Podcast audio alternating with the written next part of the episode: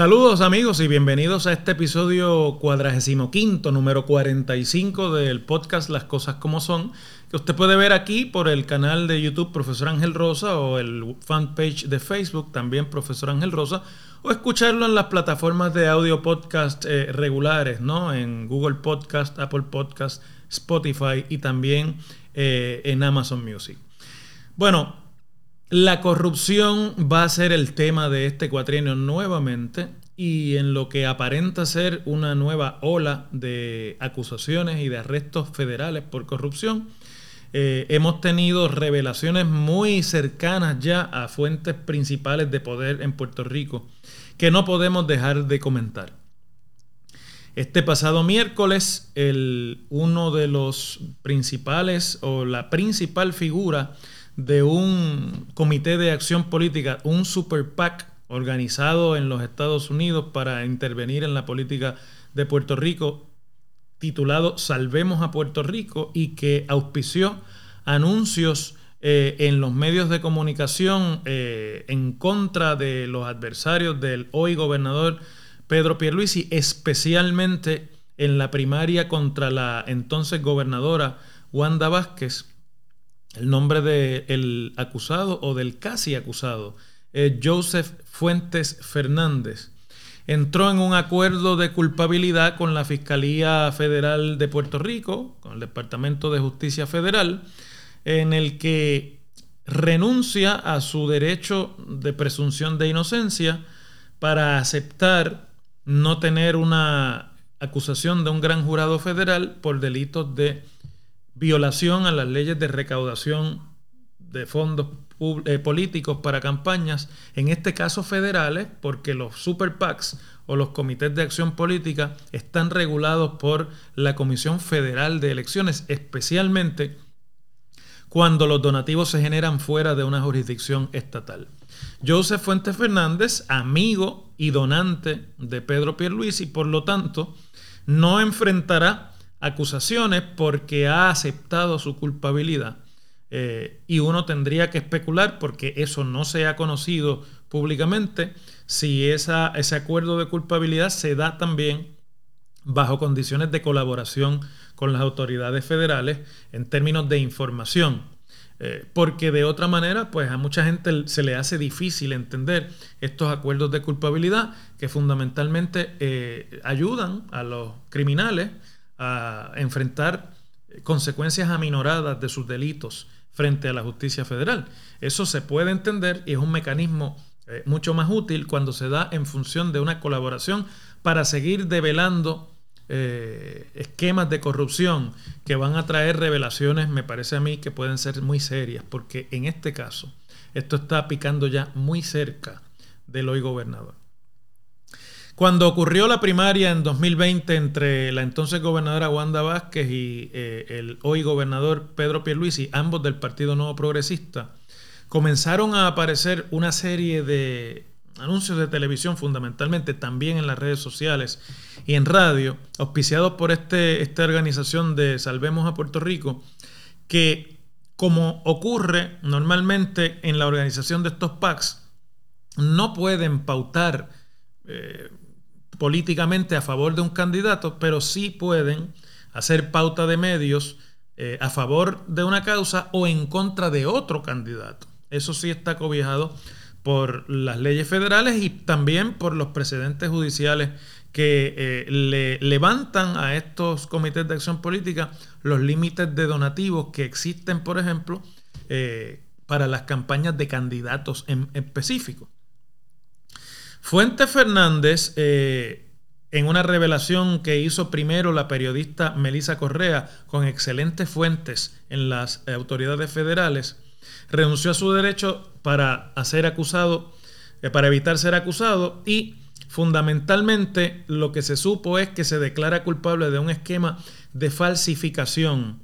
Eh, ese esquema de falsificación lo que implica es que este señor, que es un CPA, que es residente del estado de Virginia, estaba justificando como donativos suyos al Super PAC las cantidades de dinero que se estaban utilizando para invertir en la campaña política en Puerto Rico. Y lo que se ha descubierto, como era cualquiera que hubiese visto esa campaña con la frecuencia y con la pauta que tenía, es que nadie personalmente, a menos que no sea un multimillonario, puede costear o va a costear de su propio bolsillo una campaña como esa. Y eventualmente ha salido a la luz que esta persona estaba escondiendo los nombres de los verdaderos donantes, de las personas que verdaderamente estaban poniendo el dinero para esta campaña que si ustedes recuerdan, fundamentalmente cambió eh, la percepción que se tenía de la entonces gobernadora de ser una bastante positiva y aceptable, que inclusive la llevó, me parece a mí, a decidir eh, una candidatura porque hubiese tenido posibilidades. Eh, a una imagen totalmente negativa y, y comprometedora de la entonces gobernadora. Esto sucede así, es decir, en el mundo de la propaganda, cuando usted repite y satura de repeticiones el medio con un mensaje, el mensaje termina convirtiéndose en la percepción y termina convirtiéndose también en la forma en la que las personas, en este caso los electores, ven a las diferentes figuras. Por eso, desde los tiempos de Joseph Goebbels, el ministro de propaganda del régimen nazi, eh, en tiempos de la Segunda Guerra Mundial, eh, la repetición de una mentira o de un mensaje, valga, usted póngale en este caso eh, el adjetivo que usted quiera o el apelativo que usted quiera, eh, se convierte o eventualmente, aunque sea, en una verdad aparente. Y de eso es que se trata mucho de lo que ocurre en las campañas políticas. Según la acusación, esta persona firmó eh, el acuerdo de culpabilidad el 28 de abril en el que admitió haber ocultado los verdaderos donantes por una cantidad de 495 mil dólares, casi medio millón de dólares, para pautar anuncios no directamente a favor de Pierluisi, pero en contra de su contrincante, lo cual es fundamentalmente lo mismo. Importante aquí aclarar para que entiendan lo que, va, lo que vamos ahora a analizar. La ley no le prohíbe eso a los comités de acción política e igualmente los comités de acción política son una manera alterna en la que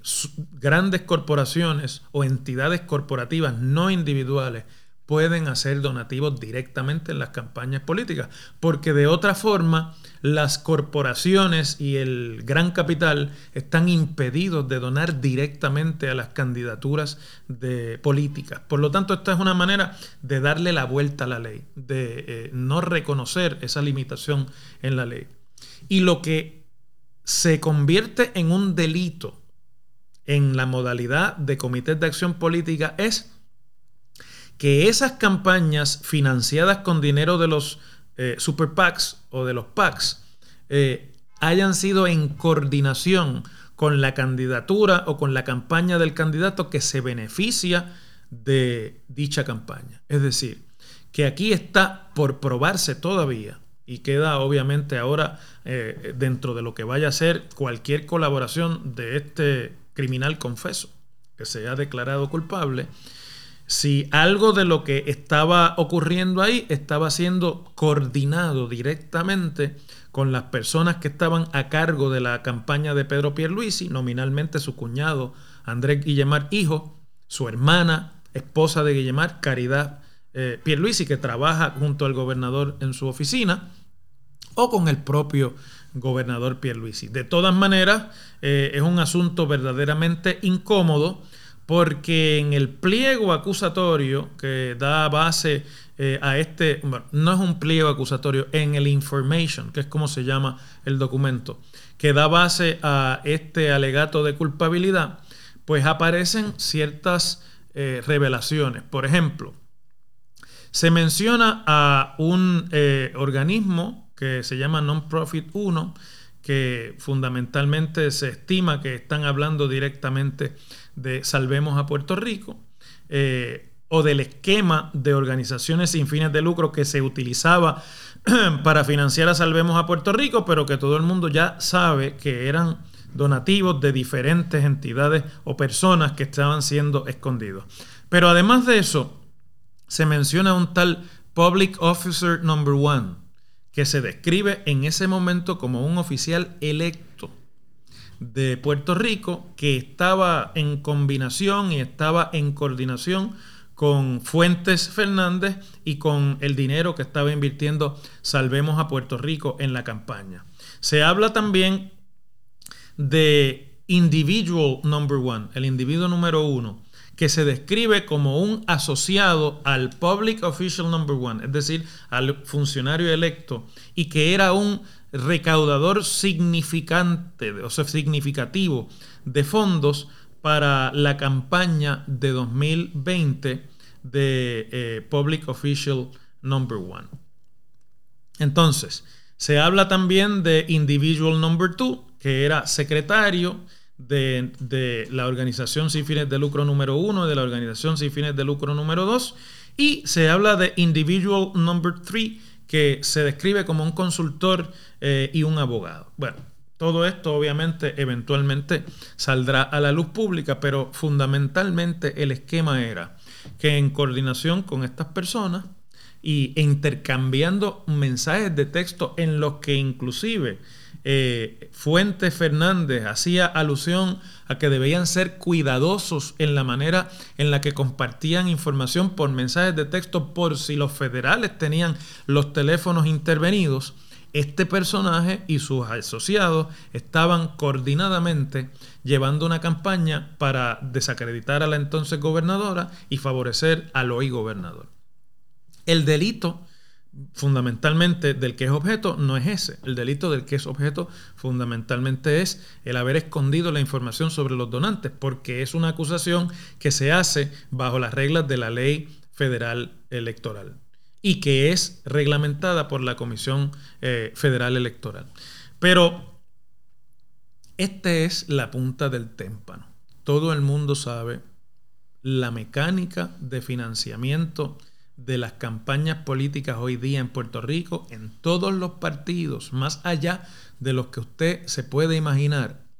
que gastan sumas exorbitantes de dinero en campañas políticas que sobrepasan los 20 y los 25 millones de dólares en costo en Puerto Rico, eso es una suma significativa, mucho más allá de lo que cualquier candidatura o candidato tenga capacidad de levantar. Y que obviamente es el desvío de dinero de grandes intereses que están invirtiendo en las candidaturas a las que están ayudando para eventualmente cuando estas personas lleguen al poder no salvar a Puerto Rico, sino salvarse ellos mismos.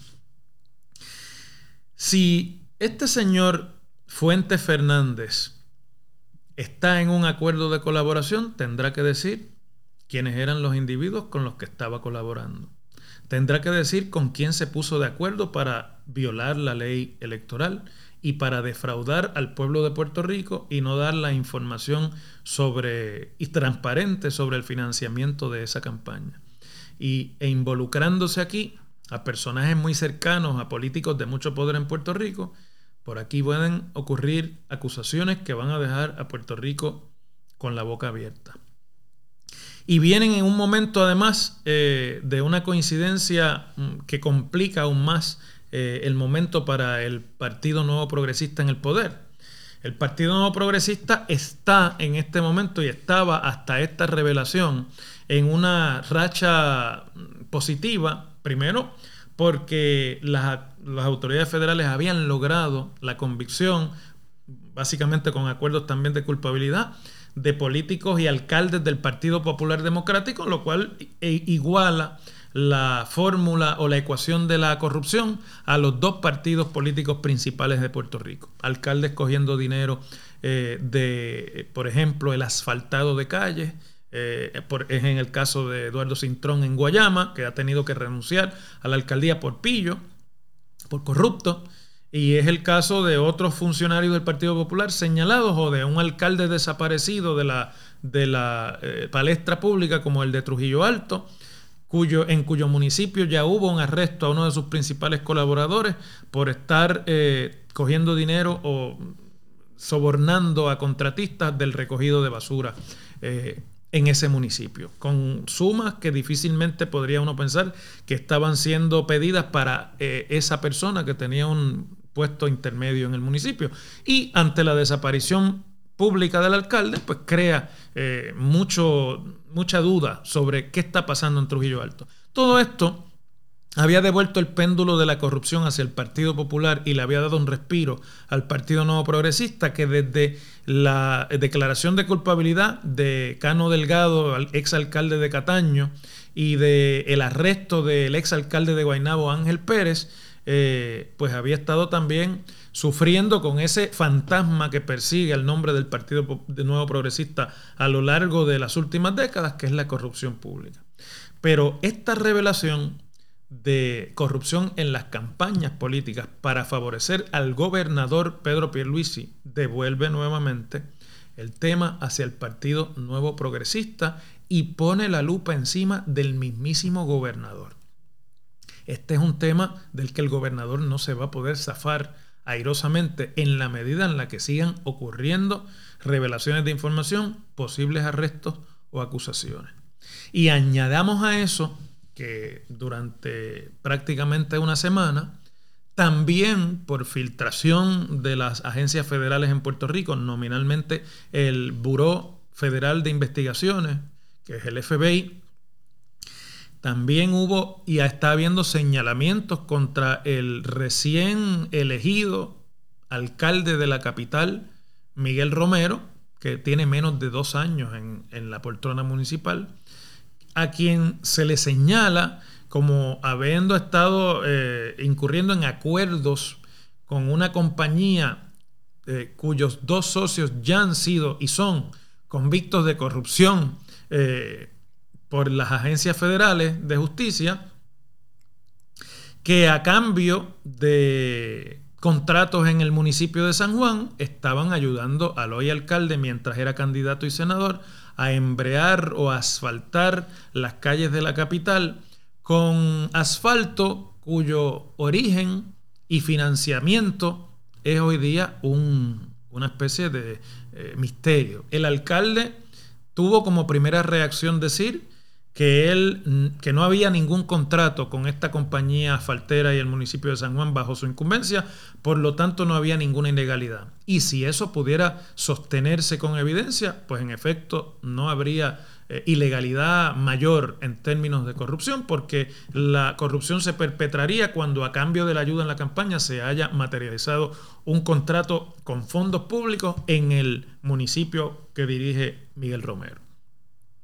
Pero luego de eso comenzó a salir información en la que primero, en efecto, sí hubo dos contratos suscritos con esta compañía, JR Asphalt, que aparenta ser, o por lo menos el alcalde hasta ahora alega que no se llegó a concretar en términos de la firma, pero hubo la intención de contratación. De hecho, revelaciones posteriores han denunciado que se escogió esa firma a pesar de que no fue el postor más bajo en la licitación de subasta para la compra de asfalto. Y lo que es peor, una argumentación prácticamente infantil de parte del alcalde, si no fuera un abogado avesado y una persona ya de mediana edad, uno tendría que pensar que es una mentalidad infantil, pero no lo es, en la que el alcalde alegó que el asfalto, la brea, fue un regalo de esta compañía desinteresadamente a su campaña política para que él pudiera eh, eh, asfaltar las calles de San Juan aún antes de ser alcalde. El problema es que lo que dijo es que ese, esos sobrantes de asfalto, esos regalos, eh, venían de sobrantes de, que, que, ocurrían de otros proyectos de la compañía. Entonces la pregunta es, sabiéndose que esta es una compañía que entraba en contratos con diferentes municipios para el asunto de la pavimentación, ese asfalto sobrante que se le estaba regalando a una campaña política,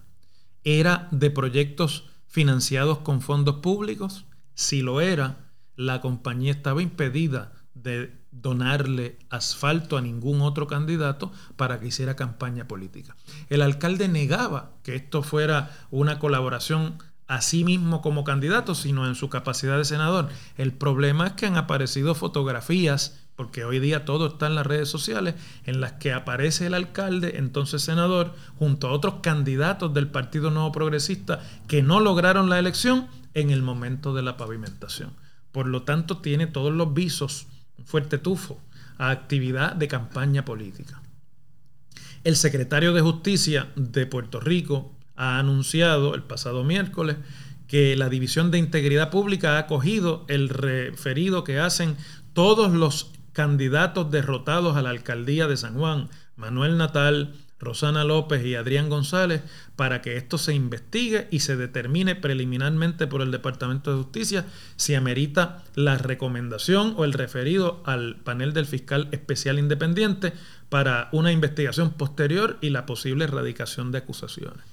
Es decir, el cuarto de la corrupción y del desvío de fondos tanto de campaña como para campañas. En el caso del, del alegato de culpabilidad de Fuentes Fernández, como en el caso de la información del el ya convicto cosocio de JR Asphalt hacia la candidatura de Miguel Romero en San Juan, ponen a muchos a pensar no solamente sobre la mecánica de las campañas políticas y en este caso del Partido Nuevo Progresista en Puerto Rico, sino sobre el, rampante inversionismo político que se está dando en Puerto Rico y ya sabemos que a los dos partidos, por figuras que se incrustan en las campañas políticas para eventualmente eh, servirse de la capacidad de contratación de los oficiales electos en Puerto Rico. Nadie puede tragarse el cuento de que este señor Fuentes Fernández estaba pautando anuncios en la campaña en Puerto Rico en contra de la entonces gobernadora y a favor de su, de su contrincante primarista y hoy gobernador por amor a Puerto Rico. Estas son personas que invierten en las campañas políticas eh, habrá que esperar a la revelación de quiénes son los supuestos individuos, estos uno, dos y tres, para saber exactamente con quién estaba haciendo contacto Fuentes Fernández en Puerto Rico, que tenía tanto interés que en que Pedro Pierluisi a toda costa, inclusive de la destrucción de la imagen de la entonces gobernadora, saliera electo. Yo no estoy defendiendo aquí a la ex gobernadora. Eh, su camino político está ya trazado y culminó. Pero Cualquiera que haya visto aquella campaña sabe que nadie que esté de verdaderamente tan preocupado por la democracia se toma la molestia de pautar más de medio millón de dólares en anuncios de destrucción de imagen si no hay un interés económico ulterior. Y todo el mundo sabe lo que en Puerto Rico ya todo el mundo comenta alrededor de las figuras más cercanas al gobernador y que hoy día están o luchando por una posición en el gobierno a la cual no obtuvieron, eh, para la cual no tienen confirmación y se quedan revoloteando alrededor porque hay una repartición amplia de fondos ahí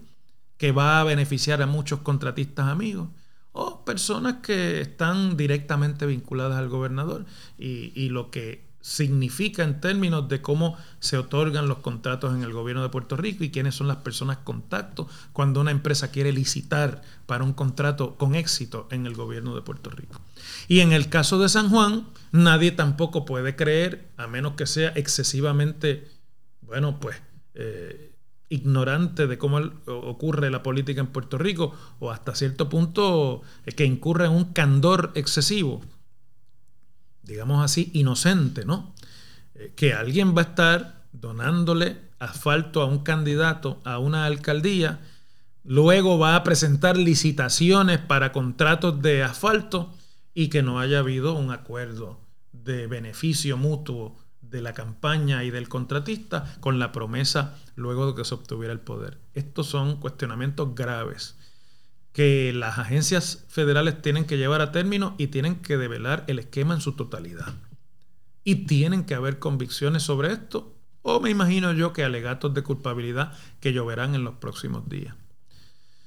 Y a nosotros, los ciudadanos y los electores, más vale que no sigamos creyendo en cuentos de camino y en estas eh, promesas y fantasías que nos pintan algunos candidatos cuando vienen a pedirnos el voto. Hay una clase política que hace y que se comporta en asociación con una mafia de inversionistas políticos en Puerto Rico y que están detrás de la presa de los miles de millones de dólares que han llegado a Puerto Rico como consecuencia de los fondos de recuperación para el huracán María, la privatización de empresas públicas, los fondos de recuperación de los terremotos de 2019 y 20 y los fondos de recuperación de la pandemia. Son miles de millones de dólares que van a fluir y han fluido hacia Puerto Rico y estas eh, empresas y sus socios se empotran en las campañas políticas para meterle el colmillo a, esa, eh, a ese bolso enorme, a esa bolsa enorme de dinero en Puerto Rico. Es hora de que abramos los ojos ya y de que entendamos que la política en Puerto Rico va cada vez más de camino a convertirse en un negocio corrupto de fondos públicos que malavidamente terminan en los bolsillos de empresarios eh, de diversa naturaleza en Puerto Rico. Y que esa enfermedad está desplegada por todos el espectro de la política partidista en Puerto Rico, en especial los dos partidos que han obtenido el poder alternativamente en Puerto Rico por los últimos 50 años. De lo contrario, nos seguirán robando con nuestro beneplácito y con nuestra bendición. Y la verdad que eso eh, somos ya bastante todos mayores eh, y, y, digámoslo así, creciditos como para que nos sigan tomando el pelo. Y que nos sigan, más que tomando el pelo, robando, que es lo que está ocurriendo.